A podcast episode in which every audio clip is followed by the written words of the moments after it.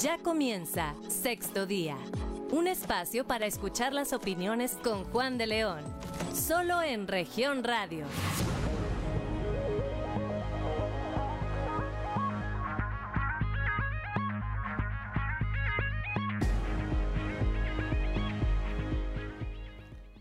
¿Qué tal? ¿Qué tal? Muy buenos días. Muy buenos días. Hoy es sábado 20 de marzo. Son las 10 de la mañana, 10 de la mañana con dos minutos y estamos en sexto día, este espacio de análisis e información que se difunde a través de las diferentes frecuencias de Grupo Región, así como a través de las diferentes cuentas de redes sociales de eh, este mismo grupo. Me acompaña como eh, todos los sábados mi compañera y amiga periodista Jessica Rosales. Jessy, muy buenos días. Muy buenos días, Juan, a ti y a todo el auditorio en todo el estado de Coahuila y para que se quede con nosotros porque hoy es un tema interesante y que compete a toda la sociedad. Así es, saludamos rápidamente a quienes nos acompañan a través de la 91.3 de frecuencia modulada aquí en la región sureste de Coahuila, transmitiendo aquí desde el corazón del centro histórico en el sexto piso del edificio que está ubicado en Allende y Ocampo a quienes nos acompañan en las regiones centro, centro desierto, carbonífera y cinco manantiales,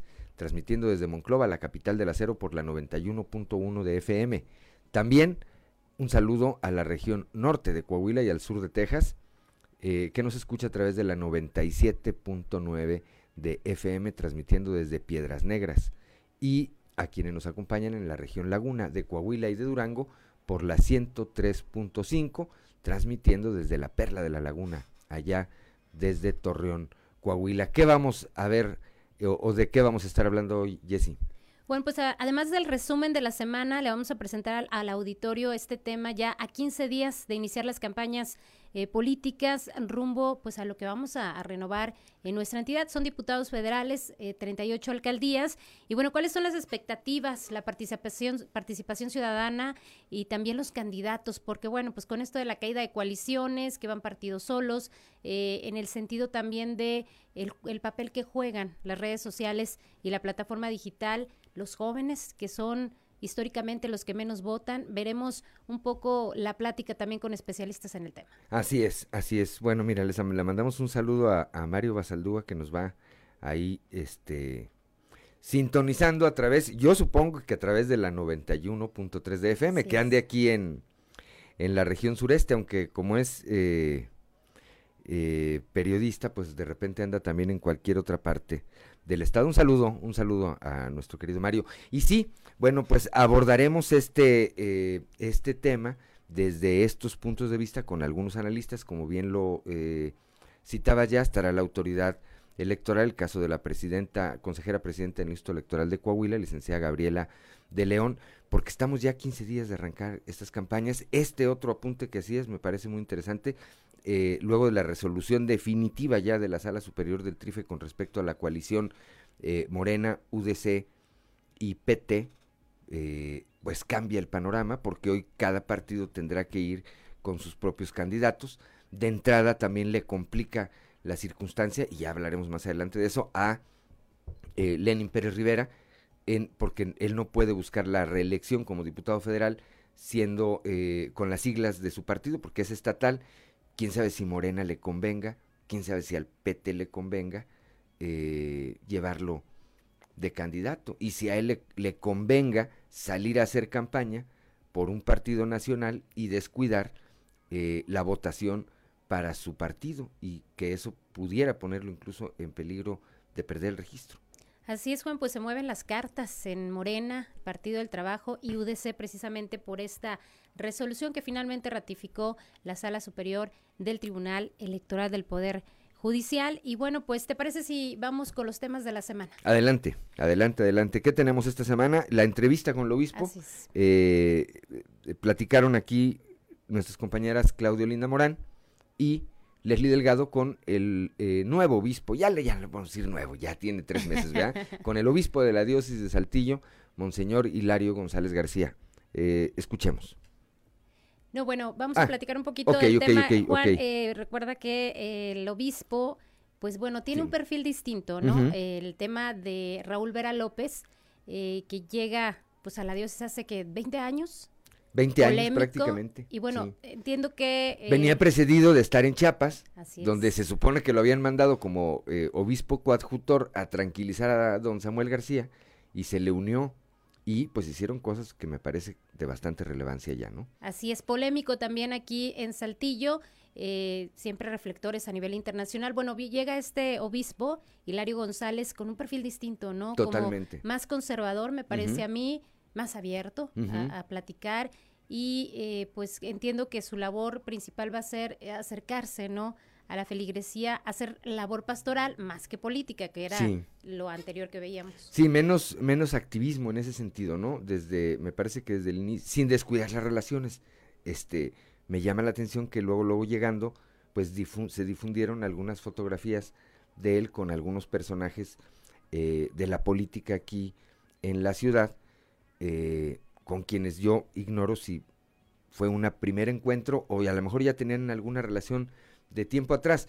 Pero por lo menos desde el púlpito y desde sus eh, eh, apariciones públicas es muchísimo menos dado a hablar de esos temas, ¿no? Así es. Y bueno, pues lo recibieron con una comida. También estuvo Raúl Vera López y en la plática que sostuvo aquí con nuestras compañeras Claudia y Leslie, platicaba también de este programa que tienen para atender el tema de los sacerdotes que eran señalados por pederastía. Él decía que, bueno, pues eso está trabajando y finalmente tendrá que resolver aquellas denuncias y acusaciones que se presentaron. Y platicamos que también eh, hace un 15 días aproximadamente falleció este activista Ignacio Martínez Pacheco por una enfermedad y era de quien estaba señalando y él esperaba incluso también una indemnización por el tema del padre Meño, pero bueno, falleció sin poder lograrlo. Sí, allá en, en Piedras Negras, ¿verdad? Allá en Piedras Negras. Y bueno, pues habrá que ver, habrá que ver cómo, cómo le va. A mí me parece de entrada que inició con el pie derecho, eh, Monseñor Hilario González. Dice él que él cree que le va a llevar alrededor de dos años y medio recorrer toda la diócesis. Me imagino que lo está haciendo a conciencia, ¿verdad? Este, y ya en algunas parroquias y en algunas iglesias se han visto ya algunos cambios. Seguramente con el tiempo se irán viendo otros, incluso eh, también al nivel de la propia eh, diócesis, ¿no? De los mandos eh, más cercanos ahí a, a quien está al frente ahora de la, de la curia, eh, Jessy. Así es. Y bueno, Juan, también lo que eh, surgió esta semana fueron las denuncias de acoso. Continúan estudiantes, exalumnas de diversos colegios particulares. Ahora vimos también el tema del Ateneo Fuente y se le preguntó al secretario de Educación, Higinio González Calderón, pues qué opinaba, cuál era la postura de la Secretaría. Y él comenta que, bueno, pues se tendrá que resolver en las instancias correspondientes, que hay un área jurídica que atiende estos casos y revela que en el presente ciclo escolar por lo menos 10, 10 docentes han sido dados de baja por temas de acoso distintos, algunos incluso ante la autoridad, otros que se acreditó ahí al interior de la dependencia estatal y bueno, 10 docentes que eh, pues han sido vinculados con este tema, Juan. que a mí me parece muy eh, grave. Yo veía en algunas publicaciones de redes sociales los mensajes, en el caso de las eh, señoritas del Nicolás Bravo, que decías, bueno, ¿por qué dejaron pasar tanto tiempo cuando el nivel de los mensajes, pues me parece que eran verdaderamente claros en un sentido de acoso? A mí sí me parece muy inadecuado. Espero que nadie me diga que soy conservador. Y si me lo dicen es respetable su opinión pero que un maestro, que un maestro, eh, recuerdo, tra- traigo dos ejemplos. Uno, que en un chat donde había alumnos y este maestro, el maestro hiciera alusión a los senos femeninos, no por ese nombre, por otro nombre que es, a mí me parece incluso hasta este eh, despectivo, sin que pasara nada. Y la otra, otro, otro, otra de estas muestras, un maestro diciéndole abiertamente a las alumnas, pues que qué guapetonas y que qué buenas piernas. O sea, Grave. yo creo que, yo creo que dejaron pasar mucho tiempo antes de ponerle, eh, de, de poner en público esto y llevarlo a las instancias eh, correspondientes, ¿no? Claro, sobre todo para eh, controlar el tema de estas acciones de los docentes. Había un caso, pero eh, salió este maestro a, a dar su réplica en las redes sociales porque también le denunciaban que él le, agarraba los cachetes a las estudiantes y les decía a los jóvenes que le pegaran con una cartulina para que entendieran que, que mandaba al hombre. Él se refiende, pero dice que no tenía esa intención. Sin embargo, pues son actitudes que en una escuela, en ningún sitio, si no tienes esa confianza, no tendrías por qué tener ese tipo de actitud y pues habría que atenderlo, como bien lo mencionas, Juan, porque creo que normalizaron, ¿no? La actitud hacia las estudiantes que, callaron mucho tiempo y bueno, ahora se da a conocer. Que había un temor, es entendible también, había un temor porque eh, con este, como con muchos otros delitos de esta naturaleza sobre todo, eh, siempre hace falta que alguien se aviente, que alguien sea, eh, que alguien rompa esa barrera para que el resto lo hagan, para que el resto lo hagan, este, aunque estas, este tipo de denuncias vienen haciéndose ya desde eh, hace un buen tiempo, como que en los eh, tiempos recientes, pues, eh, y qué bueno, se envalentonaron muchas de estas mujeres que se atrevieron, y espero que se sigan atreviendo, a denunciar este tipo de hechos que, si no los paran en algún momento, después derivan en otras cosas. Así es. De hecho, Higinio decía, bueno, es acoso diferenciado abuso sexual. Entonces, como bien lo mencionas, el acoso puede llevar a otras circunstancias, pero también hay sanciones y bueno, creo que las direcciones de los colegios debieron atender el tema y verificar qué está ocurriendo, porque la justificación era que estos maestros tenían muchos años de trayectoria y que estaban trabajando ya de décadas, sin embargo, pues nunca se puso atención a la actitud de cómo tratas a la estudiante, porque a veces decimos, exageran, pero en estos casos que mencionan, pues sí había ahí una ofensa y una agresión hacia las jovencitas. Totalmente, totalmente, este, y creo que conforme vaya pasando el tiempo, se va normando este tipo de cosas, más allá de lo que se haga legalmente, que no deja de ser importante, pero yo creo que a partir de esto muchos maestros van a pensar dos veces antes de, de tener eh, cualquier tipo de actitud, aunque no sea con una mala intención hacia una hacia una alumna. Hoy tiene uno que ser muy cuidadosos de lo que dice y de lo que hace, ¿verdad?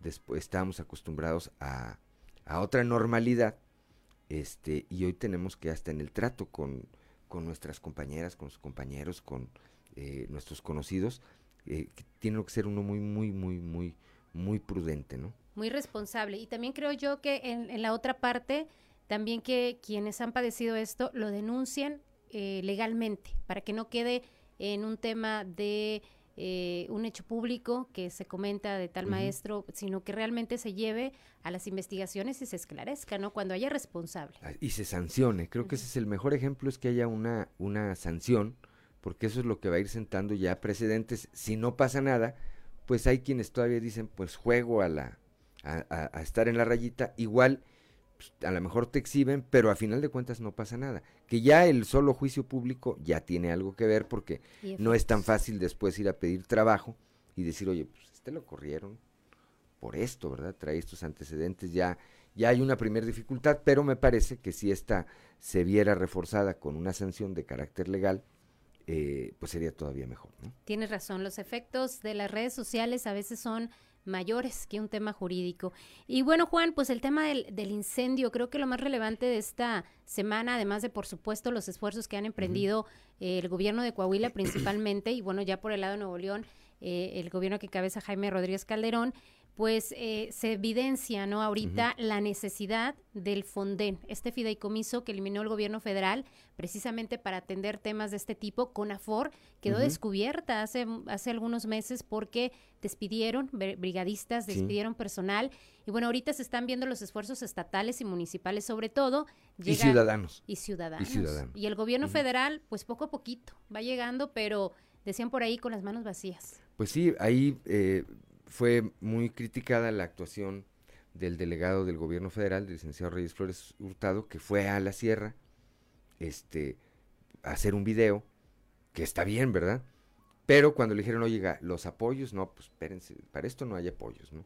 Y, oiga, la ayuda, bueno, pues es que el gobierno federal le paga el sueldo a los soldados, a los elementos de la Secretaría de la Defensa, a la Guardia Nacional. Bueno, es que eso de todas maneras lo tiene que hacer. O sea, eso no es ninguna ayuda extraordinaria. El Fonden sí era para eso. El Fondo Nacional de Desastres era para atender situaciones de carácter extraordinario como estas, donde en años anteriores en ocasiones anteriores, si tú recuerdas, auditorio, eh, bueno, pues luego, luego, eh, la Secretaría de, de, Agricultura, el, la propia presidencia de la República incluso determinaba apoyos extraordinarios, aviones, helicópteros, personal. Bueno, pues hoy no hay nada, nada, nada de eso. Y eh, ciertamente tampoco había existido, por lo menos en el pasado reciente, una tragedia ecológica de esta naturaleza, ¿verdad? El número de hectáreas y la, eh, las condiciones climatológicas, pues han hecho que esto eh, sea difícil de controlar. Ayer daba el gobernador un, una cifra, me parece que se lleva el 30% de avance en el combate y son 2.059 hectáreas, estaba ahí actualizando el dato, lo que han sido afectadas eh, por el fuego. Así es, y también, bueno, el tema de la pérdida del patrimonio de muchas familias de comunidades ejidales que alcanzó este fuego y bueno, también el tema ambiental, Juan, porque se habla de que era arbolado de 100 años, trataba de 100 años y la recuperación es muy, muy lenta, pasarán décadas para recuperar los suelos. Y bueno, pues el tema de cómo lo, quién lo provocó, me parece que eso al final se tendrá que resolver. Ahorita lo prioritario es sofocarlo y atender a estas familias que están solicitando apoyo. Ya el gobernador anunció que él estará apoyando a estas familias que lo perdieron todo y que por una situación efectivamente un desastre ecológico, así lo han denominado, pero bueno, pues ahí vemos que el Estado le vuelve a entrar a temas como este, cuando pues debería haber un apoyo, que ya lo pidió una diputada federal, ¿no? Al, a la presidencia de la República presentó este punto de acuerdo, ¿no? Pero dijeron que no hay dinero. Y le van a decir que no hay dinero. Ya hubo respuesta negativa. Ya, desde la Cámara de Diputados hizo un exhorto general, ahí sí se unieron todos los diputados, pero pues este tipo de exhortos, y discúlpenme la expresión, pero tienen el mismo valor que una llamada a misa.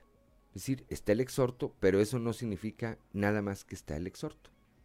Es decir, el gobierno federal puede decir, incluso puede ni siquiera darse por enterado, o puede decir, bueno, está recibido aquí su llamado, muy bien, lo vamos a archivar y lo ponen ahí debajo del bote de basura, ¿no? Este, lo cierto es que ahorita la circunstancia sigue siendo compleja, creo que es, es momento o es una oportunidad también, Jesse, de hacerle un llamado al, al, al auditorio, a los ciudadanos, para que atiendan las redes sociales. Ahí están muchos grupos, muchos grupos eh, haciendo esta labor de recolectar o de lo que está recolectado, ayudar a llevarlo hasta allá. El caso de los, de los clubes de racers, de, cuatrimotos, que es, cuyo desplazamiento es muy rápido hacia, hacia la parte donde se está dando el combate, bueno, están de manera organizada, junto con las autoridades, eh, coadyuvando en esto, ¿no? Así es. Y bueno, a pesar de que muchas familias han, sido, padecido el tema económico por la pandemia, se han solidarizado, han apoyado con víveres, lo que bien mencionas de, esta participación ciudadana en los diversos centros de acopio para ayudar a los brigadistas que están atendiendo este siniestro. Ya solicitaron, entiendo, también helicópteros a otras entidades y está trabajando Nuevo León y Coahuila en conjunto para que sofocar por, por cada lado, porque el de Coahuila entiendo que es el más eh, severo. Sí, así es. Ya en, en, en Nuevo León se está sofocando porque, bueno, se, extendió después, pero pues ojalá que pronto eh, se resuelva, aunque hablan de semanas, ¿no? Para de semanas para terminar con todo, si las condiciones eh, climatológicas lo permiten. Ahora sí que uno siempre quiere que, hace, que haga aire, porque pues refresca, pero ahorita pues lo ideal sería que no hiciera aire, pero que además lloviera. Así es. ¿verdad? Son las 10 de la mañana, 10 de la mañana con 20 minutos. Somos Jessica Rosales y Juan de León. Estamos aquí en sexto día a través de Grupo Región.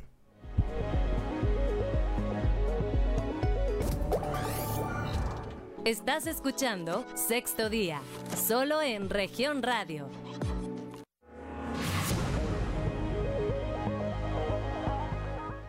Son las 10 de la mañana, 10 de la mañana con 24 minutos. Bueno, eh, nada más para cerrar este tema, ahorita que estamos platicando de estos temas de acoso, Jesse, ahorita mismo, ahora mismo, en este momento, a las eh, afueras del edificio del Instituto Tecnológico de Saltillo, pues se lleva a cabo una protesta por parte de alumnas también eh, denunciando eh, cuestiones de acoso por parte de docentes de esta institución. Han tapizado toda la reja que está al frente con eh, cartulinas denunciando estas irregularidades.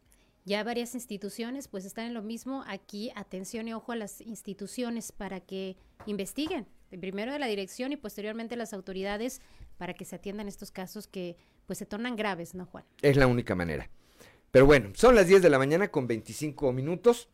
Eh, platicábamos al inicio de este espacio, hoy vamos a hablar, estamos a 15 días prácticamente de que inicien las campañas electorales, de, este, que inicien las campañas de este proceso electoral, eh, cuya jornada de votación es el próximo 6 de junio. En el caso de Coahuila, vamos a elegir alcaldes, son 38 alcaldes, y vamos a elegir 7 diputados federales de mayoría.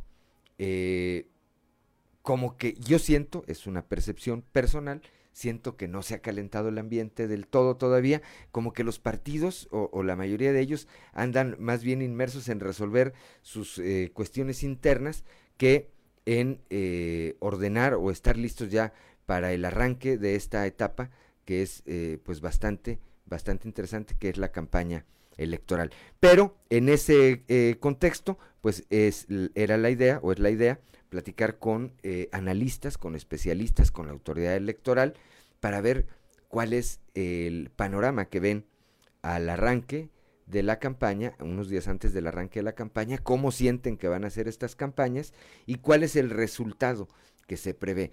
Eh, hay que señalarlo y creo que hay que decirlo de manera muy clara, Morena trae un activo todavía que le, que le suma la figura de Andrés Manuel López Obrador, que si bien se ha mermado en algunos sectores, pues en otros su voto duro sigue siendo duro. Yo veo todos los días esta evaluación que eh, me hace favor de enviarme eh, Roy Campos de Mitowski y la eh, aprobación del presidente no baja del 57 punto y tantos, 58%, y cuando dice que se enferma o, se victimiza, sube otra vez hasta el 60%, entonces hay que ver qué efecto va a tener. Para esto, y le aprecio mucho a, mi amigo eh, periodista, analista político, eh, Jorge Arturo Estrada, que nos tome esta comunicación esta mañana para platicar eh, con Jessica Rosales, con su servidor Juan de León, con el auditorio. Jorge Arturo, de cuál es tu pronóstico, cuál es tu, un primer apunte de este proceso electoral en el que ya estamos inmersos eh, en las cuestiones eh, legales, pero que cuyas campañas están pues a unos días de arrancar. Jorge Arturo, muy buenos días. Buenos días. Eh, buenos días a, tu amable audiencia y a, Jessica y, a ti, Juan de León. Es un gusto saludarlos a todos. Mira, la, la primera, digamos, circunstancia que, habría que ponderar en este momento es el contexto. ¿En qué contexto se, se va a dar la contienda, no? Porque el, el, país y el mundo y nuestra ciudad vive en una emergencia y además eh, tenemos eh, a un presidente con un estilo de gobernar muy particular. Entonces, seguramente que esos son factores que, que van a afectar en, en la jornada, ¿no? Porque, por ejemplo, la pandemia va a generar aprobación o desgaste de, de las figuras tanto nacional como el presidente y su gobierno federal como de las locales. Luego, eh, el presidente está muy interesado en la contienda por el Congreso de la Unión, que, que para él representa un, un respiro en la segunda parte de su mandato, y más ahora que anuncia que quiere reformas constitucionales para dejar permanencia de, de su proyecto de, de, de 4T. Entonces, en ese contexto vemos como el, el presidente está generando polémicas, polariza, ataca, desprestigia, hace campaña, reparte programas sociales. Es un presidente en campaña. A ver, Jorge Arturo, de entrada, la, en un estado como Coahuila particularmente, donde hay eh, un gobernador que no es de Morena, que está bien calificado, un presidente que no está tan bien calificado en el caso de Coahuila, hasta dónde le va a alcanzar o hasta dónde le va a afectar o ayudar a los candidatos de Morena la, eh, la cercanía o, esa relación con, con Andrés Manuel López Obrador. Nosotros corremos una ruta muy diferente a otros estados del país. Así es, y qué, bueno que, lo, que, lo, preguntas, porque eh, en mi percepción la, la, la elección más grande del país en la, en la historia moderna eh, se va a manejar en dos planos, dos grandes planos. El nacional, que es el que le interesa más al presidente, y los locales, porque hay 15 gobernadores, hay montones de alcaldías, y en el caso de Coahuila, pues van solamente siete distritos federales, más los 38, 38 municipios, ¿no?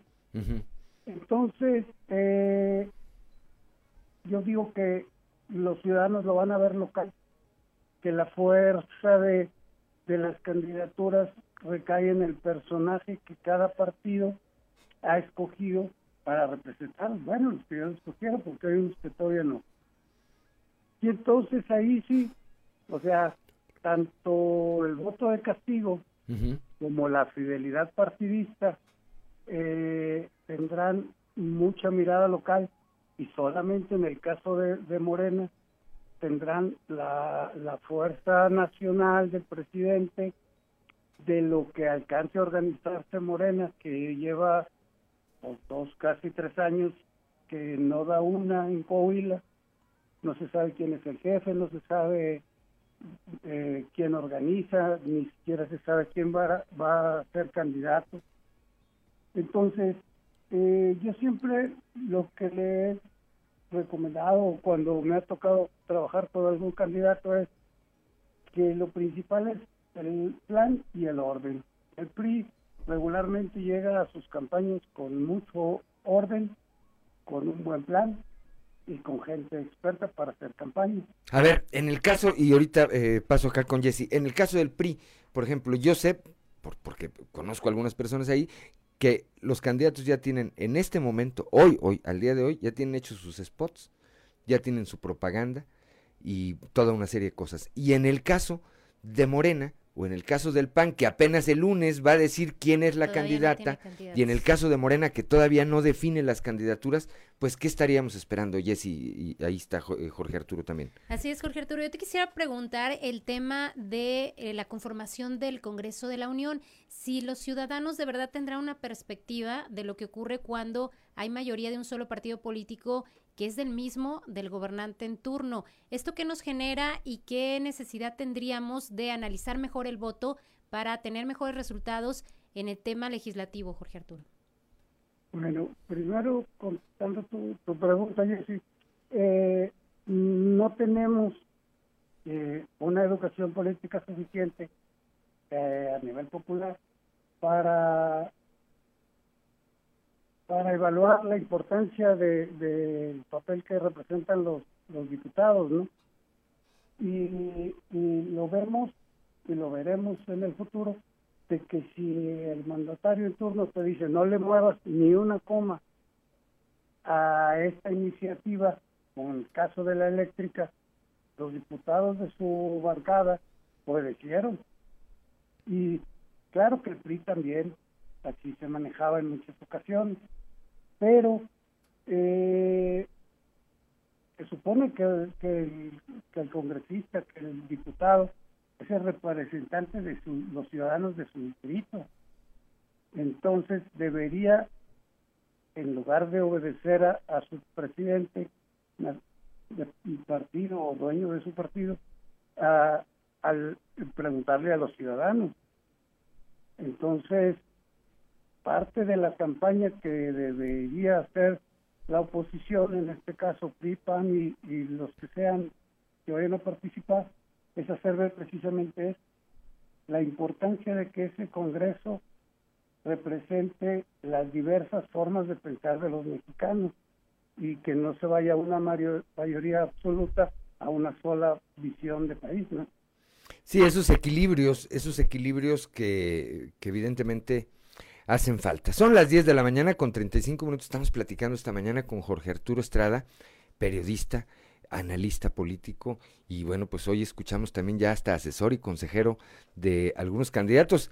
Este, pues ahora sí que escuchen, por si, quieren ganar o, no hacer un mal papel, ahí está nuestro amigo eh, Jorge Arturo. A ver, Jorge Arturo, venimos de un antecedente de la elección del 18 de octubre pasado, aquí en el caso de Coahuila, donde el PRI se llevó todo, todo. Evidentemente estamos hablando de la del 6 de junio, es una elección diferente, los cargos son diferentes, pero al tiempo, eh, y prácticamente ya casi con eso estaríamos eh, concluyendo esta primera eh, parte, ¿cuál es tu pronóstico? Así, a la distancia, ¿cuál es tu pronóstico? una, ¿se van a calentar las campañas? Vemos campañas aquí en el estado que vayan a subir mucho de tono. Y dos, ¿cuál sería tu pronóstico? Eh, para esa eh, jornada de votación del 6 de junio? ¿Cuántas alcaldías crees que se lleve Morena? ¿Cuántas el PRI? ¿Cuántas el PAN? ¿Cuántas diputaciones federales se va a llevar el PRI? ¿Cuántas eh, Morena? ¿Cuántas el PAN o algún otro partido que tú creas? Mira, en el caso de es, es muy difícil porque la, fuerza de Morena es latente, pero se puede mostrar o puede no aparecer como pasó en la elección del año pasado, ¿eh? de que pues, nunca ningún candidato de Morena pintó eh, entre los candidatos a, diputados locales. Luego, aquí en este momento en los municipios se da el fenómeno de que las ciudades grandes, salvo Saltillo, eh, están gobernados por oposición pero al mismo tiempo esa oposición ya se dividió y se dividió. Entonces, eh, en Torreón se va a poner interesante porque si Morena se organiza y saca un buen candidato que sepa hacer una campaña buena, podrá competir contra el PAN, que si Marcelo sabe hacer una campaña buena, porque Marcelo no es cermeño. Exacto. Cermeño es experto en campaña, se le ha ganado cuatro pero y, y luego eh, eh, Román Alberto necesita hacer una campaña perfecta. Él sí necesita ser perfecto o sea eh, con el discurso exacto a lo que el torreonense quiere escuchar alguien que aspire a gobernarlo. O sea no se puede equivocar no puede eh, perder votos en ningún lado para aprovechar la fuerza que, que, el PRI ha recuperado, porque allá el trabajo de, de Lalo Olmos y de Samuel Rodríguez fue bueno, o sea, permitió recuperar eh, los distritos de allá. Que tradicionalmente eran del PAN. Exacto. Y luego eh, tenemos el caso de Saltillo. Entonces, eh, Aquí sí se va a polarizar, van a ser dos figuras nada más, por un lado el PRI y por otro lado Morena. Bueno, aunque las encuestas medio a Pérez Romo le ponen que, que trae un 15-16%, ¿no?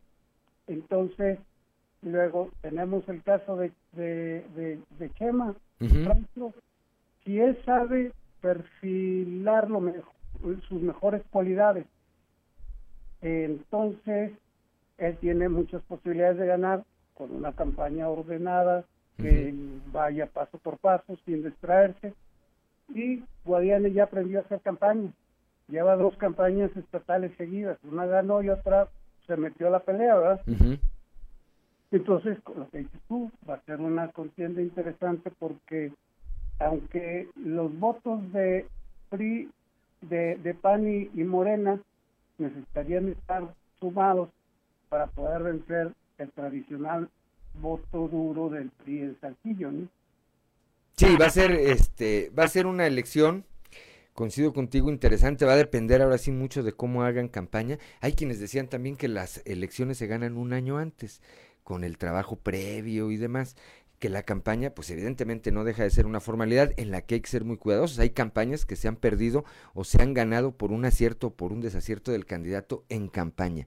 Entonces tendrán que ser bastante cuidadosos de ese tipo de cosas. Claro, a mí me preocuparía un poco, Juan, eh, Jorge Arturo, el tema de, del ciudadano, porque pareciera también que se va a veces por la simpatía, por lo chistoso, por lo viral, antes que por la propuesta y la seriedad para gobernar pues un, un municipio en este caso. Y creo que muchos candidatos le apuestan a eso, Jorge Arturo, al hacerse los chistositos y a, tener estas simpatías, más que presentar una propuesta. A ver, partiendo, partiendo antes de concluir, pues tenemos prácticamente un minuto, un minuto, Jorge Arturo, eh, partiendo de que en, en otros estados va a ir de candidata Paquita la del barrio, pues ya le estamos midiendo a ese, a eso que dices tú. Eh, Jorge Arturo, en un minuto, tu conclusión. Eh, bueno, las figuras aprovechan su popularidad y, y van a poder ganar algunas. Va a ser una elección con muchos de esos. Y en, en, en, lo local, eh, el PRI va a recuperar varias alcaldías, eh, seguramente va a ganar cuatro distritos, eh, el PAN puede ganar uno y Morena dos. Pues estaremos viendo, este, más adelante, llegado el tiempo, creo que valdrá la pena hacer otro espacio de esta naturaleza, pero a lo mejor presencial, este, para tener más tiempo de bordar. Eh, por lo pronto nos vamos con ese primer con ese primer apunte Jorge Arturo te apreciamos muchísimo tu disposición para platicar con nosotros y aprovechamos para eh, pues pedirte que hicieras el compromiso eh, de estar más adelante de estar más adelante y ya más cercana la campaña en la campaña y evidentemente después de la jornada electoral de estar platicando aquí con nosotros Claro que sí, como siempre es un gusto saludarlos y también a tu amable audiencia. Muchas gracias por la invitación. Muy buen sábado, Jorge Arturo. Buen día. Son las 10 de la mañana, 10 de la mañana con 41 minutos. Somos Jessica Rosales y Juan de León. Estamos aquí en sexto día. Son las 10 con 46 minutos y bueno, seguimos en sexto día para todo el estado de Coahuila. Saludamos nuevamente a nuestros amigos que nos escuchan aquí en la región sureste a través del 91.3 de frecuencia modulada. También a quienes nos escuchan en la región centro carbonífera y cinco manantiales en 91.1, en el 103.5 para la región Laguna y también en el 97.9 de frecuencia modulada para el norte del estado. Recuerda que también nos puede sintonizar en vivo en esta transmisión que hacemos en nuestra cuenta de Facebook, Región Capital Coahuila. Y en la plataforma digital estaremos interactuando con usted y escuchando, conociéndole y dando lectura a todos sus comentarios de este tema que le estamos presentando el día de hoy. Y bueno, pues vamos a saludar con muchísimo gusto a nuestro siguiente invitado en este enlace telefónico, Luis García Busaid. Él es analista político y bueno, pues también con mucha experiencia en los temas electorales, eh, que nos platique pues cómo visualiza el contexto en esta elección que se ha denominado pues, la más importante de México, en la historia de México, por lo que está en juego y sobre todo en las condiciones que actualmente se llevará a cabo esta jornada. Luis, ¿cómo estás? Muy buenos días. Eh, qué gusto saludarla, Jessica, a sus órdenes. Luis, para que nos platiques tu perspectiva de una elección electoral que además, pues en plena pandemia ya tenemos la, la experiencia aquí en Coahuila que sirvió como piloto en esta eh, cuestión, pero ¿qué nos espera eh, a nivel nacional y sobre todo en Coahuila, lo que está en juego, 38 alcaldías, 7 diputaciones federales? ¿Cuál se espera que sea el comportamiento ciudadano en el tema político? ¿Cómo, cómo ellos estarán eligiendo quién represente estas figuras, estas, estos cargos de elección popular, Luis? Sí, bueno, eh, bueno, muchísimas gracias por la, por la oportunidad de, expresar mis puntos de vista en, en, este, en tu programa, Jessica. mira, desde el punto de vista nacional, existe, eh, no solamente es la madre de todas las elecciones en el sentido histórico del término, sino son las elecciones que habrían de definir el rumbo del país en el sentido más estricto de la palabra. ¿A qué me refiero? La 4T o la cuarta transformación está urgida de tener control en el Congreso para cerrar, digamos, la cadena de reformas que tiene en mente que habría de modificar el régimen presidencial en los próximos tres años y que aseguraría con muchas probabilidades la posibilidad de continuar en el poder en 2024. Entonces, en ese sentido, no es una elección histórica por la gran cantidad de puestos que están en juego, pero también es histórica en el sentido que se define en mucho el rumbo del país. ¿Qué pasa con la oposición a, a, a la 4T? Es una oposición un tanto reactiva, Jessica, te, te comparto, en el sentido de que está reaccionando sin una visión estratégica de mediano largo plazo. Tenemos a Frena, que es una expresión de ultraderecha, de clase media, media alta, ¿no? Eh, que, que, más que con argumentos estratégicos de corte político, responde con la emoción, ¿no? Y con el temor y con el miedo. Tenemos a un grupo que se llama así por México, apadrinado por los eh, un grupo de empresariales de corte progresista, entre los que se encuentra Claudio X González, que es un poco más, digamos, plural, democrática, pero también es muy reactiva. Y luego tenemos la alianza de los partidos políticos que fructificó en algunos lugares y en otros no, del PAN, PRI, eh, PRD, ¿no? Y bueno, esa es un poquito la, la, la, la oposición formal. Creo que van a hacer un buen papel, ¿verdad? Pero no suficiente. ¿Qué es lo que sería muy importante, Jessy? Que tú como mujer me lo vas a entender perfectamente. Que todas las mujeres de México, desde las más conservadoras hasta las más radicales, entendieran algo tan sencillo y tan terrible como esto, que bajo la 4T, ¿verdad? Se agudiza, se agrava la posibilidad de que ellas como especie, como mujeres, continúen vivas. Porque eh, los feminicidios están a la alza, la violencia de género está a la alza, y si ellas no entienden e, esa situación y relacionan, independientemente de que sean conservadoras o radicales o estén en medio, ¿no? La importancia de votar en contra de un proyecto que pone en riesgo su condición de mujeres, difícilmente va a poder este ganar la, eh, digamos, la oposición a la 4T. Las mujeres son fundamentales y yo creo que si ellas logran entender la importancia de establecer un principio de solidaridad de género, un principio de, de, hermanarse indistintamente de que uno estén a favor del aborto y otras no, ¿no? Y que digan, bueno, aquí lo que está en juego es nuestra vida, muy probablemente la 4T eh, no sobreviva, eh, no gane el Congreso el próximo, el próximo el 6 de junio. A nivel Coahuila, este eh, es un escenario similar, ¿no? Pero distinto, precisamente por el contexto, ¿no? El PRI es un partido sólido, como una roca a pesar de todos los problemas que ha habido a nivel nacional, ¿verdad? Se va a mantener con su organización, con su estructura, con su eficacia y su eficiencia para dar resultados. Y va a tener la capacidad, como ya lo hizo en las elecciones pasadas para las instituciones locales, de atraer el voto útil de los panistas. Los panistas por primera vez en la historia, te lo digo, pero conozco muy bien la experiencia de Torreón, por ejemplo, ¿no? Eh, eh, por primera vez en su vida se, vieron orillados a pensar de manera pragmática y a votar por el, por el PRI. ¿Por qué? Porque el PAN no solamente ha demostrado a lo largo de su historia, estoy hablando en Coahuila, ¿no? Una incapacidad política para aprovechar las coyunturas históricas y obtener triunfos resonantes en, en, en, el Estado. Y, y los panistas se dan cuenta de eso y eso se agrava en la desorganización, en la incapacidad para resultados, inclusive para nombrar candidatos a diputados, por ejemplo, ¿no? O a, presidentes municipales con sus respectivas planillas. Entonces el panismo está decepcionado y ven el PRI una, mejor opción y va a ser muy seguramente, en su gran mayoría, apoyar al PRI. Respecto al, al PAN, bueno, es importante que no caiga tanto, ¿no? Para que también jale votos que en su momento pudieran irse a Morena, ¿no? Este, y que sobreviva, ¿no? En el caso de la alianza esta que recién fracasó eh, y que fue definido por el más por la instancia más alta a nivel judicial electoral en la Ciudad de México, la alianza entre Morena, la, la UDC y el Partido del Trabajo pues no no funcionó, ¿no? ¿Qué, ¿Qué es lo que nos dice esa situación que los debilita electoralmente de una manera terrible, eh? O sea, porque no es lo mismo, ¿verdad?, que la gente reciba beneficios electorales X, ¿no? De todo tipo, como ya lo hizo Morena, que adelantó inclusive en dos, en dos tandas, digamos, la, los beneficios que van de marzo hasta mayo. Eh, no, es lo mismo que reciban el beneficio electoral si no están esas personas vinculadas a una organización partidista. Y en ese sentido, Morena está, tú lo sabes, o sea, y, y mucha de la gente que nos está escuchando lo sabe también, está terriblemente fracturada. Entonces, en ese sentido, mucha de esa gente que aunque reciba el beneficio muy probablemente no va a votar por Morena, ¿no? Va a votar por el PRI o va a votar por X, ¿no? en ese sentido, el PRI surge con mucha fuerza en Coahuila para ganar eh, la mayoría de los ah, de los municipios, ¿verdad?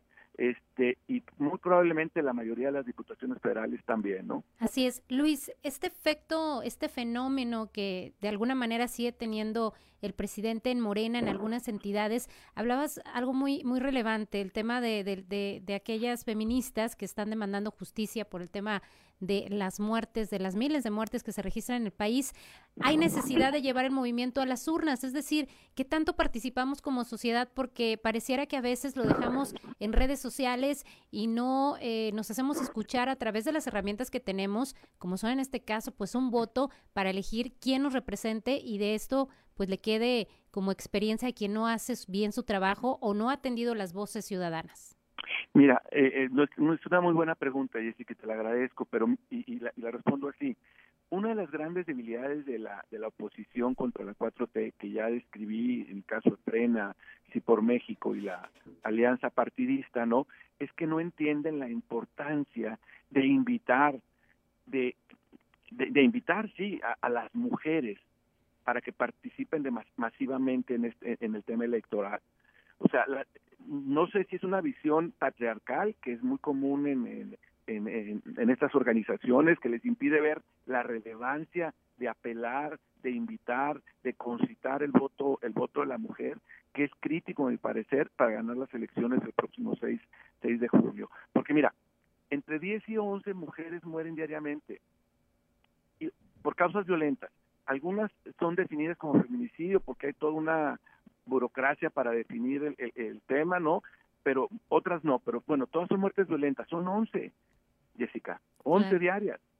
Entonces, yo no entiendo cómo los partidos políticos, la oposición, no entiende la relevancia del caso como para impulsar la conciencia del tema entre las mujeres y entre los hombres, para que ellos vean la relevancia de, de, de, votar en contra de un proyecto que realmente agrava y agudiza más la situación que viven las mujeres. Y ojo, eh, no es, no, es una situación de la 4T, ¿eh?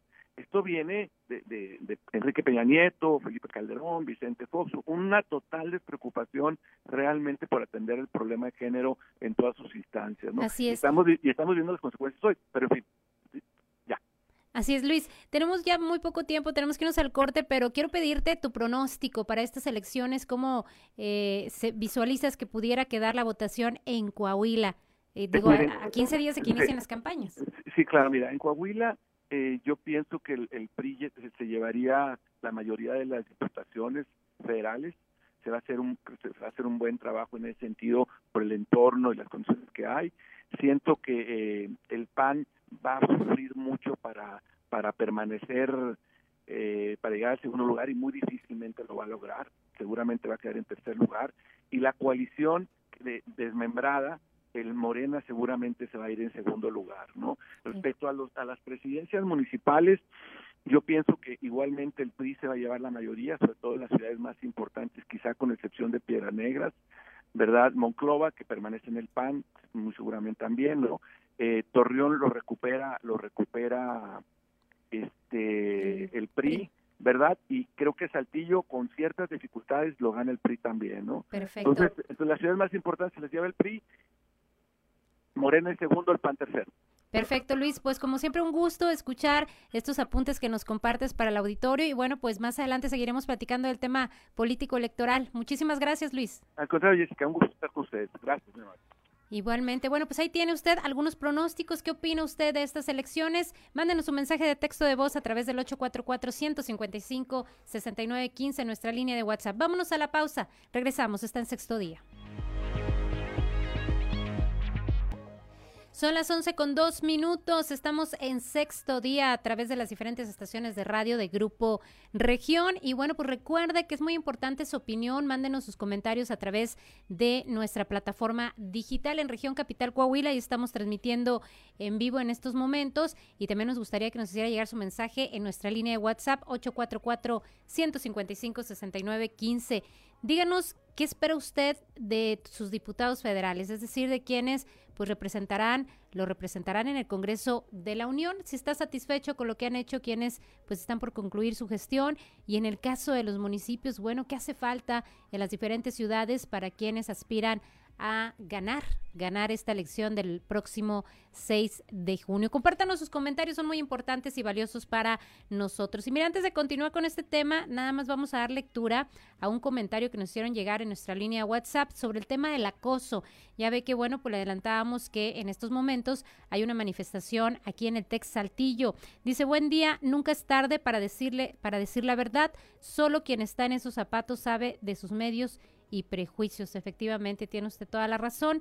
Y es que, bueno, pues le repito, en estos momentos, algunas estudiantes cansadas ya del acoso sexual que impera al interior de esta institución educativa, pues eh, el día de hoy se manifestaron al exterior de este edificio con pancartas sobre la rejilla ubicada en Venustiano Carranza y Avenida Universidad. Las integrantes del Frente Feminista del ITS FEMITS, esta agrupación que nació hace apenas un par de semanas precisamente para denunciar casos de este tipo, exhibieron algunos docentes por el supuesto acoso, así como situaciones específicas en las que se desarrolló pues esta situación. Un ejemplo de ellos dice Sergio N, durante una fiesta se me acercó mientras yo estaba borracha y me empezó a abrazar tocar por todos lados y más. Me llevó a su auto, me besó e intentó hacer más cosas conmigo. Uno de mis amigos lo notó, se hizo pasar por mi novio y me sacó de ahí. Doy gracias a mi amigo que me sacó de esa situación de riesgo, no sé hasta dónde hubiera llegado, señala uno de tantos testimonios que se han hecho eh, pues llegar a través de estas manifestaciones. Mándenos un mensaje, estamos atentos a sus comentarios y opiniones. Y bueno, en el tema electoral, ¿Qué espera usted? Vamos a establecer comunicación con nuestro siguiente invitado, quien, eh, bueno, pues nos hablará del tema interesante, la plataforma digital cuál es el papel que juega en estos momentos en un tema electoral, porque bueno, pues antes no existía todo esto de las redes sociales y el voto se concentraba en cierto grupo de la población. Saludamos en este momento a Alfonso González, él es catedrático de la Universidad Autónoma de Coahuila y especialista en temas del comportamiento social. ¿Cómo estás, Poncho? Muy buenos días, gusto saludarte. Jessica, muy buenos días, qué gusto volverte a saludar, un saludo también al auditorio. Así es, igualmente, Poncho, y para que nos compartas y nos enriquezcas con esta situación. Vemos eh, las redes sociales, Poncho, que han jugado un papel muy importante en muchos sentidos para la vida de los ciudadanos. En el tema electoral, ¿qué papel jugarán ahora la plataforma digital, Poncho? Híjole, yo creo que es, es el momento más importante en la historia aquí en, en México del papel que van a jugar las redes sociales, porque si bien es cierto, ya tienen una década con nosotros. Eh, normalmente pues era, se ha dedicado mucho al tema de, de los chistes, la banalidad, y, y pero constante, a, manera que ha ido transformándose la sociedad, también se han ido incorporando los temas sociales que preocupan a la gente.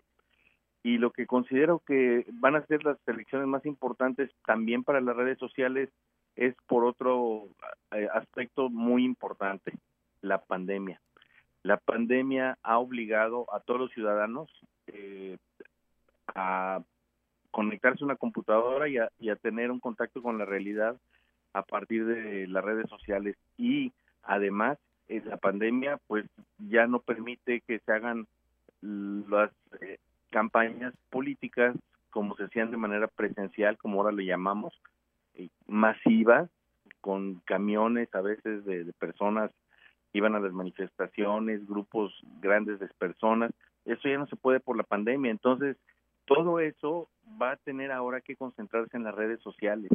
Por eso pienso que es tan importante eh, el papel que van a jugar en esta elección, que es de la más importante en mi historia de México. Poncho, esto que me mencionas me hace pensar en algo, el, típico acarreo que, que luego eh, se registraba ahí con las votaciones. Ahora podemos ver algún acarreo digital a lo que voy de que, bueno, algunos candidatos utilizan estrategias digitales para poder hacer llegar eh, sus propuestas con eh, el apoyo precisamente de una red que les permita tener mayores alcances. Eh, no, no, yo no siento que sea tan efectivo ni pueda darse en el sentido del acarreo físico como estábamos acostumbrados a verlo porque mucha gente la, la cuestión física, el verse, el, recibir dádivas, eh, beneficios, refrescos, tortas, eh, era parte de una cultura muy arraigada en, México y principalmente en nuestro estado. Ahora eso ya eh, también deja fuera de alguna manera un sector importante de la población que es los mayores de edad. Ahorita los jóvenes son los que los que tienen el manejo de las redes, los que están constantemente pegados a la computadora, al celular, etcétera, y la gente mayor de edad era la que estaba acostumbrada a una forma tradicional de hacer una política presencial. Entonces yo creo que la gente mayor de edad que estaba acostumbrada a esa política presencial es la que se va a quedar un poco fuera de la jugada en el sentido de que no están tan familiarizados con las redes sociales como los estudiantes, los jóvenes. Eh, yo creo que ahora es un momento de llegar a los jóvenes y también considero que es un público que tienen en descuido los políticos, porque no han podido adaptar esta pandemia y este consecuente incremento del uso de las redes sociales a las estrategias políticas. Lo que hemos visto es lo, el tristemente célebre espectáculo malo de las denostaciones, de las guerras sucias, eh, y eso pues llega a cansar a los jóvenes. Los jóvenes de por sí, yo tengo contacto con ellos por la Universidad Autónoma de Coahuila, doy clases, y, les pregunto qué opinan de la política y todo el mundo me dice, no, maestro, a mí no me gusta la política, es un asco, que no, no, no, no quiero saber nada. Luego yo les digo, muchachos, ya el hecho de escoger un consejero directivo, eh, una planta de maestros, y es política, pero no es grilla, es política, es parte de un procedimiento de beneficio a una comunidad, a un grupo social. Ustedes ya están haciendo política y en, en el buen sentido, o sea, no tiene no, es que nos referimos a la corrupción y a las tranzas, digamos es otra cosa, pero tienen que participar porque si no participan ustedes, alguien más que sí participe va a decidir por ustedes. Entonces, de alguna manera, los jóvenes, pues eh, pienso que sin saberlo se están involucrando, o sea, sin, saberlo conscientemente, ya también lo que ven en los movimientos feministas, las marchas, las marchas por los desaparecidos, la situación de, de la migración y eso ya, ya hace que se involucren en los problemas de tipo social actuales y yo creo que sí va a tener este una mayor, espero, va a ser histórico también en términos sociológicos, porque normalmente los jóvenes son apáticos a la elección, pero ahora que van a estar este con campañas digitales y van a estar más expuestos a algo que antes podían voltear la vista hacia otro lado, yo creo que ahora vamos a ver si tiene un impacto en ellos pero yo considero que va a haber una mayor participación de los jóvenes, aunque se habla de que van a ser más apáticos. A lo mejor no, yo no quieran salir a votar ese día, el 6 de julio, pero eh, de junio, perdón, pero de todas maneras este, van a estar muy expuestos a campañas este, que esperemos que sean novedosas por parte de los de los contrincantes, de los contendientes políticos. Claro, eh, importante, Poncho, porque efectivamente, según la estadística, son los adultos mayores los que más salen a votar aquí en Coahuila y los jóvenes son los más apáticos. Eh, ¿Crees entonces tú que si pudiéramos ver a este grupo de la población en las urnas, eh, pero todo dependerá, lo que entiendo de tu comentario, de la estrategia publicitaria de los diferentes candidatos? Sí, exactamente. Yo creo que si hacen una campaña interesante, estratégica, atractiva para los muchachos, eh, explicando cuáles son los beneficios y no solamente denostando los contrarios, sino beneficios pero que tengan que ver con los estudiantes, con los jóvenes, digo no necesariamente estudiantes, pero con los jóvenes, la población más joven, eh, lo que es el empleo, lo que es este su futuro, lo que son becas, lo que es la seguridad, lo que es eh, oportunidades de trabajo, eso eso es apela al interés de los jóvenes eh, y yo creo que tienen que enfocar las baterías los contendientes políticos a, a ganarse esta población que es cautiva por las redes sociales. Ahorita están conectados como nunca por la pandemia principalmente, entonces hay que aprovechar ese momento que es un público cautivo y hay que llegar con estrategias interesantes. Poncho, hablando de población en general, ¿tenemos la capacidad de razonar nuestro voto? Te lo pregunto porque platicábamos hace algunos momentos de que algunos candidatos aprovechan su popularidad, su simpatía para traer votos sin presentar una propuesta de, eh, del trabajo que tendrán que realizar.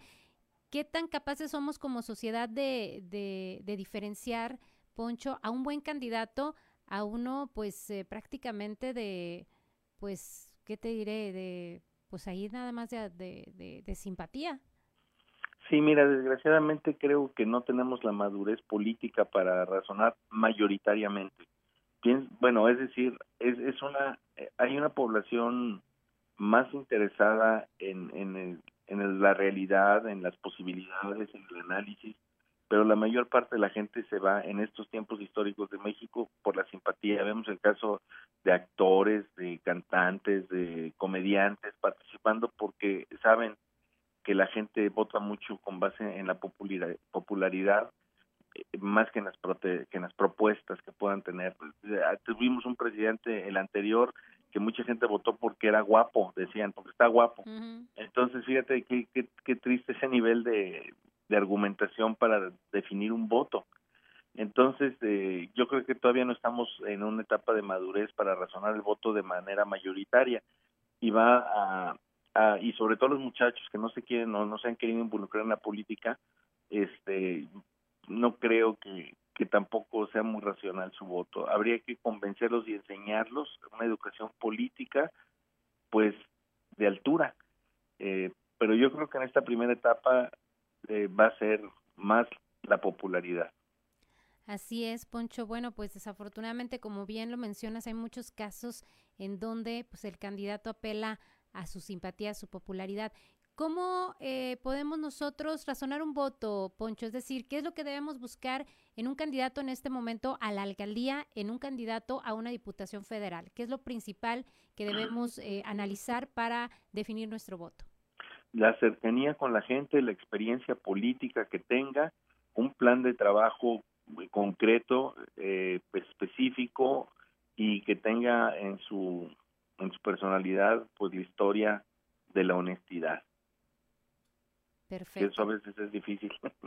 Claro, y puntos muy importantes, Poncho, porque como bien lo mencionas, no pensamos en qué es lo necesario para votar por alguien que nos represente bien ahora en, el, en la Cámara de Diputados y bueno, en los municipios, en las alcaldías, en donde pues como tú lo mencionas, a veces llega alguien sin capacidad, sin conocimiento de, de, de una buena política pública. Poncho, de hecho platicaba, ahí lo, lo, lo externé en una columna eh, política, sobre lo, un comentario de un maestro de filosofía decía, le decía a sus estudiantes, ¿qué prefieren ustedes? ¿Un mal gobernante que sea buena persona o una buena persona eh, o, un, buen gobernante que sea mala persona? ¿Cómo, cómo, cómo, elegir una respuesta, Poncho? Porque pues siempre esperamos que nuestros gobernantes sean buenos gobernantes y que sean buenas personas. Sí, porque mira, puede ser una persona buena, honesta, bien intencionada, pero sin la experiencia, sin el conocimiento, pues es como quien se sube un carro con el mejor deseo de manejar y como no sabe manejar lo puede chocar y puede atropellar a alguien o puede ser alguien este que tenga mucha pericia, mucha habilidad, muchas mañas y maneje el carro a lo mejor eh, no al destino que te ofreció, pero no te va a accidentar en el camino. O sea, es una metáfora complicada, pero yo creo que el punto de partida, porque también se ha manejado mucho ese de la, que sean buenas personas, eh, es importante que lo sea, pero también es más importante la capacidad, la experiencia, el conocimiento de los problemas que ese se tiene que ver con el contacto con la gente, eh, estar presente en las situaciones difíciles de la sociedad, eh, estar involucrado. No puedes estar eh, detrás de una cámara de televisión contando chistes y luego estar en la política. Tienes que estar involucrado socialmente, conocer y tener una cercanía con las personas. Así es, Poncho. Pues, ¿cuál sería tu mensaje al auditorio en torno a estas elecciones que se han calificado como las más importantes en la historia de México por lo que está en juego? Y bueno, pues con condiciones en donde pues vemos un fenómeno ahí interesante en el tema Andrés Manuel López Obrador y dos partidos políticos que intentan recuperar terreno. Pues sí, eh, realmente es interesante porque yo creo que que la, la el partido Morena eh, no tiene la fuerza que tienen los otros partidos tradicionales como PRI, PAN, PRD, pero tienen la figura de Andrés Manuel que por sí mismo, por sí solo, eh, se capitaliza su personalidad con el partido del que él viene. Entonces, eh, es mucha responsabilidad para él solo en el sentido de que no necesariamente el del partido que del que él emerge es, tiene una estructura política grande, experimentada, y también hay mucho oportunismo de gente que está brincándose para allá sin tener ni siquiera el interés o las convicciones o ideología de ese partido. Entonces yo creo que la figura de Andrés Manuel López Obrador va a ganar los votos a Morena, pero por él, más que por el partido. Y los otros partidos que quieren recuperar el poder, pues tienen en contra la historia, tienen en contra la experiencia. Eso lo hemos visto en la universidad, si me permites poner ese ejemplo, de que cuando un director o directora quiere reelegirse, no importa tanto lo que prometa, importa la historia que trae, si cumplió o no cumplió la primera vez que ofreció cosas. Y el, y el nuevo es el que representa una esperanza o un cambio, una posibilidad de, mejora. Pero los partidos políticos que ya tuvieron su momento, creo que lo traen cuesta arriba, va a ser más difícil para ellos porque tuvieron su oportunidad y la prueba está que 30 millones de mexicanos votaron por Andrés Manuel. Entonces quiere decir que, que, que no eh, se está votando contra la, historia de los partidos anteriores. Sin embargo, ya con estos años, eh, Morena ya empieza a tener historia, ¿no, Poncho? Y la gente yo creo que ahí tendrá la oportunidad de equilibrar entre estos tres partidos políticos. Sí, ya, ya, son, ya, son, ya son actores de peso pesado. Aquí, pues te digo, el, el convencimiento va a ser a los jóvenes y no les gustan las guerras sucias, es lo que me han dicho los estudiantes en la universidad, me dicen es que las guerras sucias esas nos, nos asquean, nos cansan, no traen propuestas, puro echarse tierra unos a otros. Y ahorita te, te digo, yo creo que el, que el comentario, la pregunta que me hacías, eh, es la recomendación para los políticos, eh, hagan estrategias creativas, dinámicas, con propuestas específicas, convincentes, y no pierdan su tiempo eh, denostando y descalificando y sacando trapos sucios de los demás, porque eso es lo que aleja o desmotiva a los jóvenes, que es un, es un segmento importantísimo de 95 millones de mexicanos que vamos a salir a votar el 6 de junio. Excelente, pues muchas gracias Poncho por compartirnos estos temas importantes, lo que eh, ves ahí con los jóvenes, qué es lo que quieren, qué es lo que piensan del tema político electoral y como siempre, bueno, pues seguimos en contacto Poncho para platicar con, sobre más temas como este. Muchísimas gracias. Al contrario, muchas gracias Jessica. Muy buenos días. Pues bueno, ahí tiene usted diferentes puntos de vista sobre lo que puede ocurrir en la elección del próximo 6 de junio en Coahuila. Hay en varias entidades, incluso también están en juego algunas gubernaturas. Aquí en la entidad solamente 38 alcaldías y 7 diputaciones federales. ¿Qué opina usted? ¿Los jóvenes saldrán a votar? ¿Los adultos mayores pues seguirán eh, generando o dando el rumbo de nuestro estado en este contexto por la estadística histórica de que son los que más participan? bueno, pues creo que ahora los más beneficiados en cierto partido político. ¿Usted qué opina? Comuníquese con nosotros 844-155-6915. Tenemos que ir a un corte, pero regresamos, damos lectura a más comentarios del auditorio en los temas que aquí abordamos. Está en sexto día, no le cambie.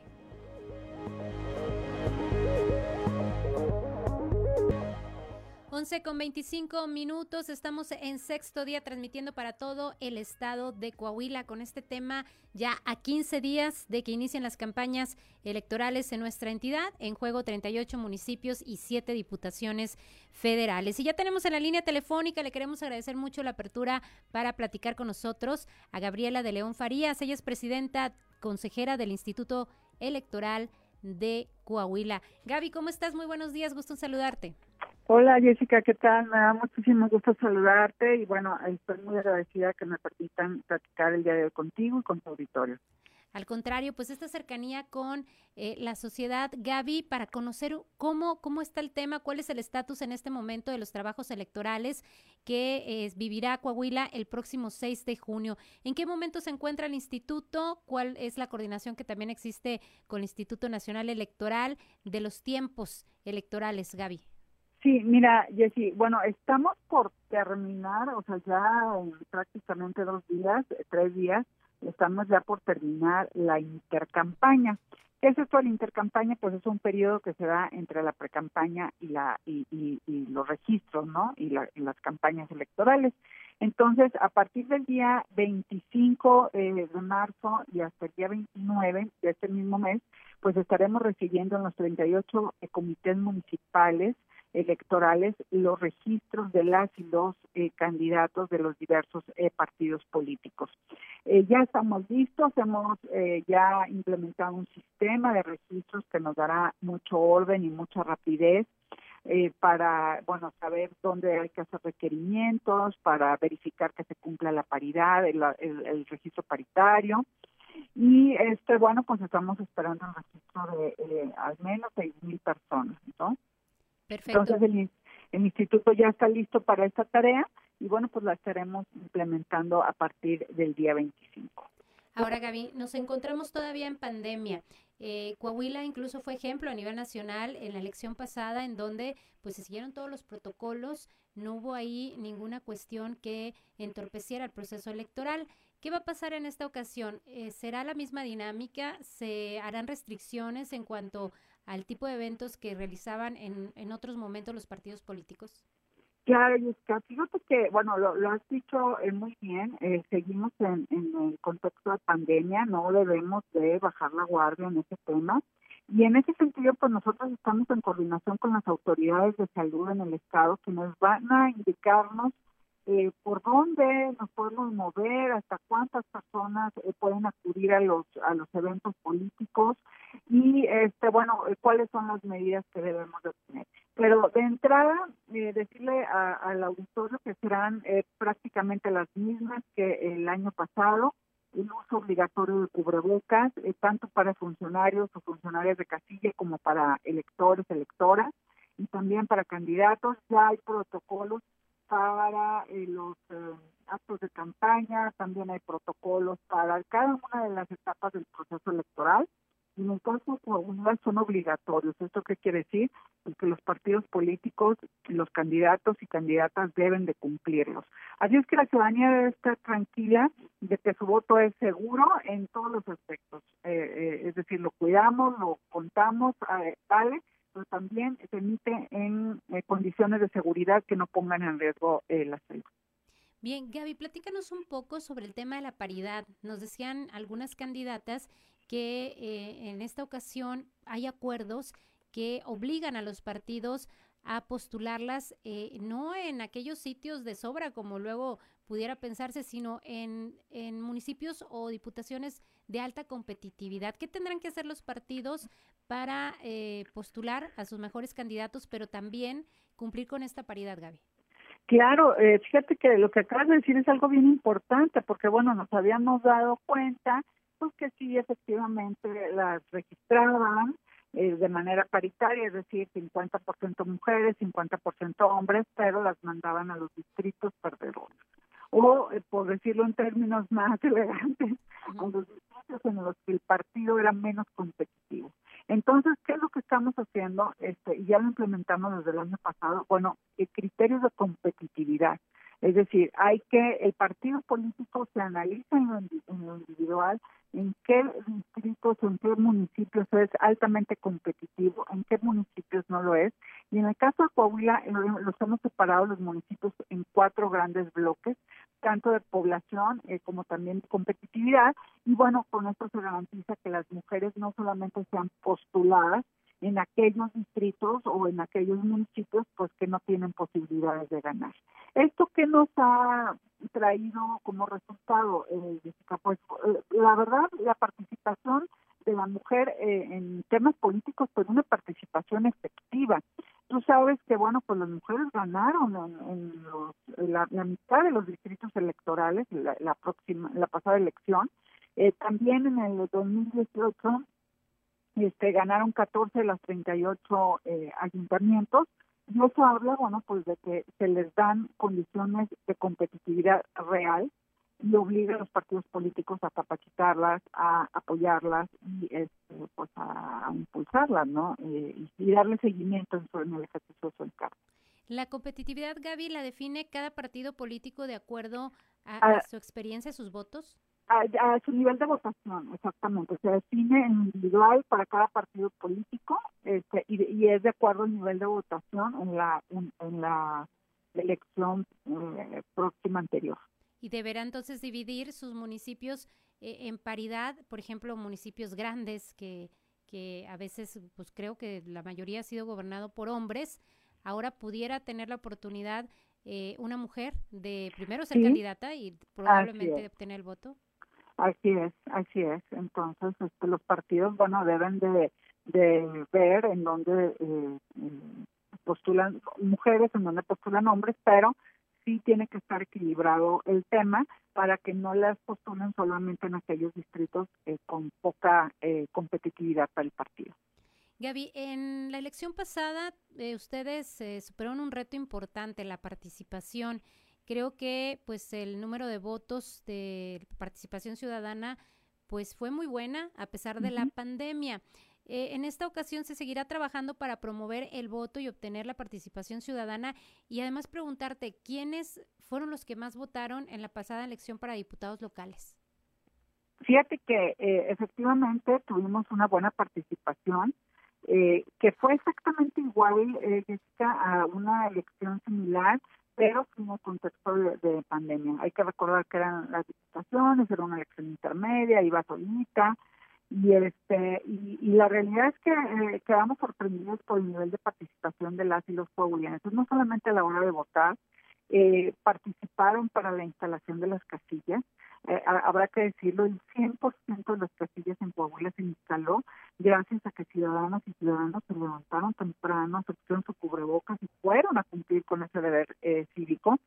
Y en esta ocasión, bueno, pues esperamos eh, lo mismo, una alta participación de la ciudadanía, estamos implementando una serie de programas, alianzas estratégicas con sectores de la sociedad civil, con cámaras empresariales, precisamente pues para que entre todos apoyemos la eh, la participación de las y los coahuilenses. ¿Cuáles son nuestros programas? Pues bueno, mira, ya los conocemos muy bien. Eh, eh, tuvo un éxito tremendo, candidatura transparente.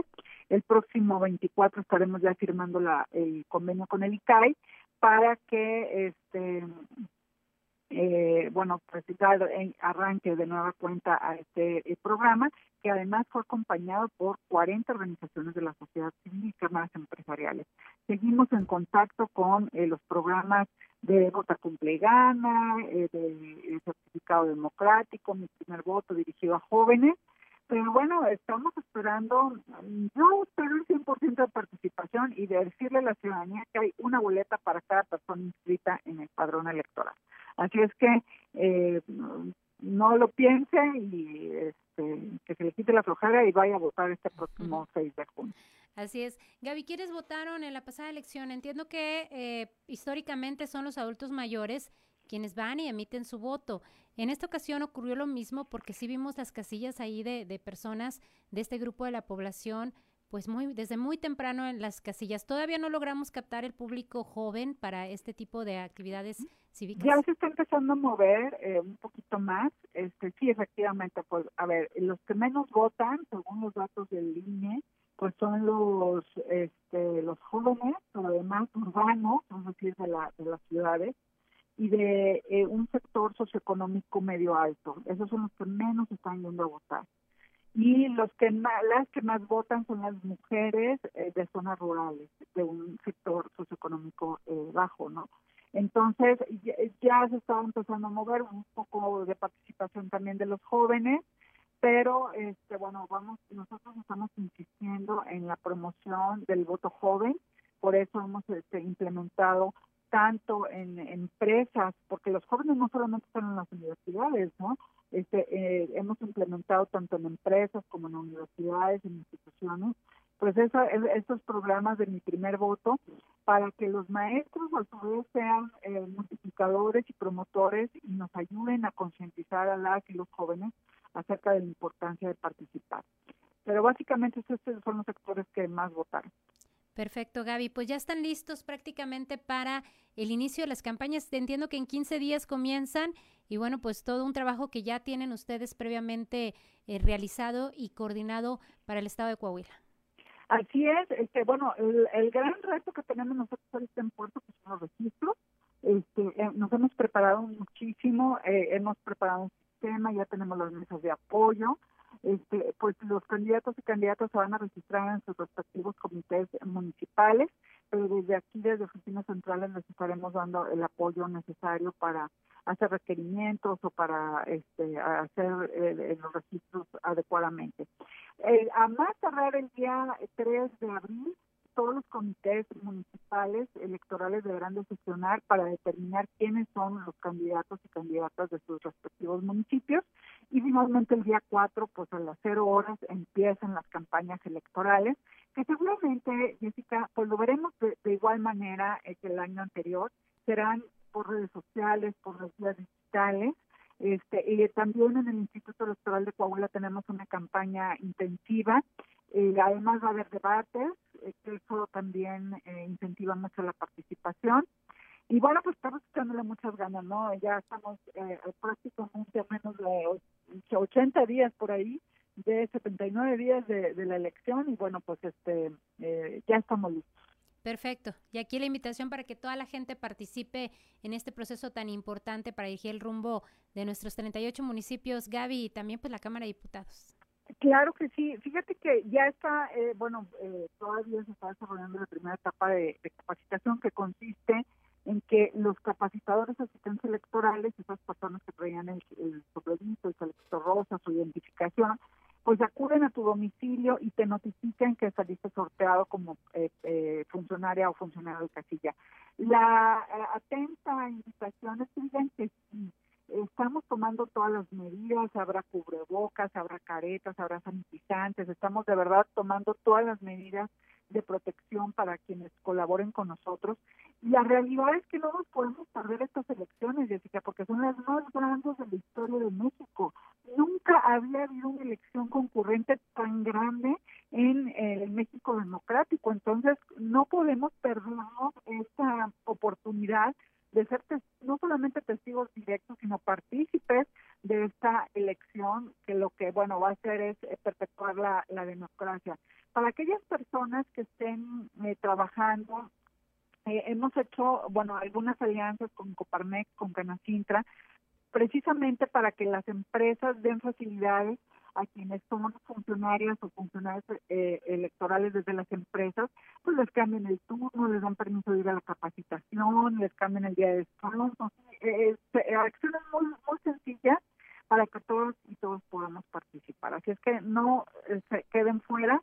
Y si no podemos seleccionadas como funcionarios o funcionarios de casilla, todavía pueden participar como observadores, observadoras electorales Está abierta la convocatoria tanto en la página de IE como en la página del INE. Y bueno, este eh, pueden observar de cerca eh, la elección del próximo 6 de junio. Perfecto, Gaby. Pues agradecerte mucho que nos compartas estos detalles de la elección y bueno, pues seguiremos pendientes de las actividades que desarrolle el instituto. Muchas gracias, Gaby.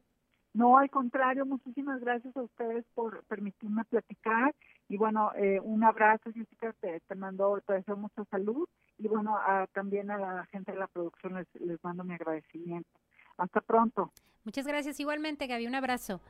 Bien, pues ahí escuchamos a la consejera presidenta del Instituto Electoral de Coahuila, Gabriela de León Farías, con todos los detalles de eh, la elección que se vivirá en nuestra entidad el próximo 6 de junio. Nos tenemos que ir a la pausa, pero mira, vamos a dar lectura a un comentario del auditorio. Ellos nos comentan sobre el tema del acoso. Dice, pero hay que ver porque las señoritas de ahora son muy provocativas y ahí es donde será el asunto, no nada más del maestro. Pues fuerte el comentario, interesante y muy valioso para nosotros. Vamos a tratar de prepararle un programa especial del acoso aquí en Sexto Día para que participe también con nosotros con sus comentarios y opiniones de este tema tan importante que, bueno, pues ahora se está manifestando mucho, sobre todo en las instituciones educativas. Son las 11.41, vámonos a la pausa. Está usted en Sexto Día.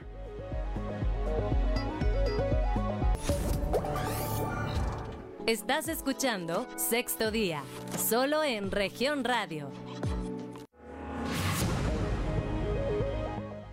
Son las 11 con 45 minutos. Regresamos a sexto día. El día de hoy abordando este tema electoral, ya próximos a iniciar campañas políticas. Y bueno, usted tendrá un bombardeo de información por parte de los diferentes candidatos que postulen los partidos políticos, porque bueno, pues sin alianza, en algunos casos habrá más más partidos, más candidatos y más propuestas. Eso esperamos que prevalezca la propuesta antes que la grilla y la campaña negra. Pero bueno, vámonos a este enlace telefónico. Queremos agradecerle que nos haya tomado esta llamada y que participe también con nosotros a Víctor Manuel Sánchez Valdés. Él es investigador de la Universidad Autónoma de Coahuila y experto en diversos temas también que de alguna manera pues estarán eh, de gran importancia al momento de emitir su voto. Víctor, ¿cómo estás? Muy buenos días. Muy buenos días, Jessica, eh, y muy buenos días al auditorio. Gracias por la invitación. Al contrario, Víctor, pues eh, los temas que se han mencionado mucho eh, prioritarios para una sociedad en estos momentos, pues ese es sin duda el tema de salud y también el tema de seguridad pública. Sabemos que tú manejas eh, el tema de seguridad con datos importantes. Eh, ¿Qué es lo que debemos esperar de quienes estarán representándonos en estos cargos de elección popular? ¿Cómo están los números? ¿Qué es lo que tú visualizas y qué es necesario como sociedad pues ir y razonar un voto para exigir más sobre estos temas? Bueno, digo, hay muchas aristas, evidentemente temas que van a pesar en la en la elección son el manejo de la pandemia y las respuestas institucionales frente a la pandemia el tema de los efectos económicos de la pandemia, es decir, el impacto que ha tenido en la pérdida de, trabajo, de ingreso de las familias y esto evidentemente también nos lleva, a, por supuesto, a la seguridad, que digamos, si bien en Coahuila los, los índices de seguridad en general son buenos, puede haber algunas, algunas zonas como en el norte del estado en donde, en donde a lo mejor el tema puede, puede preocupar un poco más. Eh, y bueno, hay muchas eh, cosas a considerar respecto a los a los múltiples escenarios. Eh, algo que, yo sí veo es que por lo general las fuerzas políticas, los los tres partidos de mayor tamaño y en y en la parte norte la UDC pues van a lanzar a candidatos ya reconocidos por ende hay varios municipios en donde puede haber eh, cierta cierta competencia. El el PRI por lo general creo que, que llega a la elección con, con cierta ventaja por por su desempeño en la elección de diputados eh, locales pasadas aunque eh, pues todas las elecciones son diferentes y y obviamente en lo local, en, en algunos municipios, eh, puede haber una mayor competencia de, de otros partidos. Claro. Eh, Víctor, ¿y cómo ves el tema eh, que, bueno, hemos estado platicando este fenómeno de Morena con Andrés Manuel López Obrador?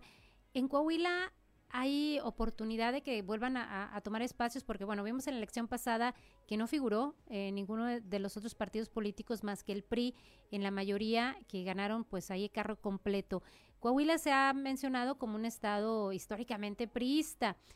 ¿Esta elección eh, podría visualizarse precisamente esta circunstancia o habrá alguna pluralidad en el tema de los votos, Víctor? Yo, veo varias cosas. Eh, obviamente, pues, reiterando el punto, eh, el PRI llega con ventaja y, en la pasada elección demostró tener una estructura muy bien aceitada, eh, muy grande, con presencia en todo el estado y que va a estar compitiendo todos los municipios. Sin embargo, hay algunos em, factores que hacen de esta elección diferente va a haber un poco más de participación, no muchísima más que en la elección pasada, pero un poco más. Eso pudiera contribuir a pluralidad en algunos municipios. En el tema de Morena, eh, en la elección eh, esta federal, o sea, como es concurrente con diputados federales, pues Andrés Manuel López Obrador va a ser más activo. Eh, Andrés Manuel sí tiene una marca y tiene un arrastre que le ayuda a los candidatos de, de su partido lo cual creo yo que por lo general van a tener un poco de mejor desempeño. No sé si suficiente para ganar para ganar demasiados municipios. Lo que sí creo yo que va a ser un hecho es que si bien el, el PRI llega con ventaja y, y, y con posibilidades de muy buenos resultados, lo cierto es que no creo que, a diferencia de, de las diputaciones locales, acá estemos hablando de un carro completo, es decir, va a haber algunos eh, municipios que van a ir para otros para otros partidos. eh, ya sea el PAN, eh, el propio Morena, quizá alguno eh, la UDC u, algún otro otro partido de menor tamaño en lo local. Y digo, pues hay algunos municipios con, con competencias interesantes. Claro. Víctor, el tema de la pandemia y la vacunación, una esperanza de vida ante este programa nacional que se ha criticado mucho. Eh, se dice que Coahuila Valento está dirigido primero a los adultos mayores, que casualmente es la población, Víctor, que más vota en una elección, al menos en esta entidad. ¿Crees que esto va a repercutir a la hora de ir a las urnas por parte de este grupo de la población para emitir su voto? Es decir, hay quien comenta que incluso pues está politizando este tema de salud. Sin lugar a dudas, o sea, hay, hay, hay cierto sesgo político en, en, el, en el tema de la vacunación va muy lento no solo en Coahuila, sino, sino a nivel nacional. la verdad es que eh, ni siquiera hemos llegado al 2% de la población eh, en, todo México. Eh, pues hay muchos políticos, digo, en todo el país y, en Coahuila incluso que han utilizado el tema de manera política. Y digo, es un arma de dos filos. es decir, si la vacunación avanza muy rápido, puede ser un arma que se utilice a favor de Morena, pero también si la vacunación va lenta es, es algo que le puede que le puede costar a Morena. Es decir, si llegamos a la elección con los números de avance que tenemos hasta el momento, pues no, no hay gran cosa eh, que presumir en materia de protección de la de, la población. hasta el momento no hemos podido hablar de procesos de vacunación masivos eh, muy pocas personas han recibido la, la vacuna y si bien se insiste en que en próximas semanas eh, habrá muchas más vacunas, pues todavía no vemos eh, los elementos que nos permitan afirmar que así será. Perfecto. Víctor, tu reflexión final sobre el, este año electoral para nuestra entidad, ¿qué mensaje darías al auditorio para analizar y reflexionar muy bien su voto para este próximo 6 de junio? yo yo creo, o sea, que, que para los ciudadanos es muy importante eh, ver el tema de, de resultados. O sea, muchas veces cuando nosotros votamos, elegimos por, por cuestiones de esperanza, o sea, es decir, quién, quién trata de vendernos un, un, un futuro mejor, pero muchas veces eh, eh, lo que se dice en campaña no necesariamente corresponde eh, con lo que es. Entonces yo yo trataría de analizar mucho, digo, la, la ventaja que tienen hoy muchos de los candidatos que se presentan es tienen ya carrera política, han estado en puestos de decisión y han presentado resultados y evaluar esos resultados creo que creo que es relevante para eh, elegir de manera consciente quién quiénes son las personas que han estado al frente de los municipios o quienes deben representarnos en la Cámara de Diputados, eh, entre otras cosas. Perfecto, Víctor. Pues agradecerte mucho esta apertura y compartirnos esta visión eh, de, de, lo que va a ocurrir este año aquí en Coahuila en el tema político electoral y comprometerte, Víctor, para que participes con nosotros en otros temas más adelante. Nos enriquece mucho tu participación. Muchas gracias.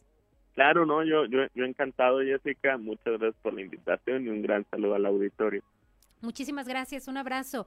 Pues ahí escuchamos a Víctor Manuel Sánchez, él es investigador de la Universidad Autónoma de Coahuila y bueno, pues expertos en temas eh, de análisis político. ¿Qué viene para nuestra entidad?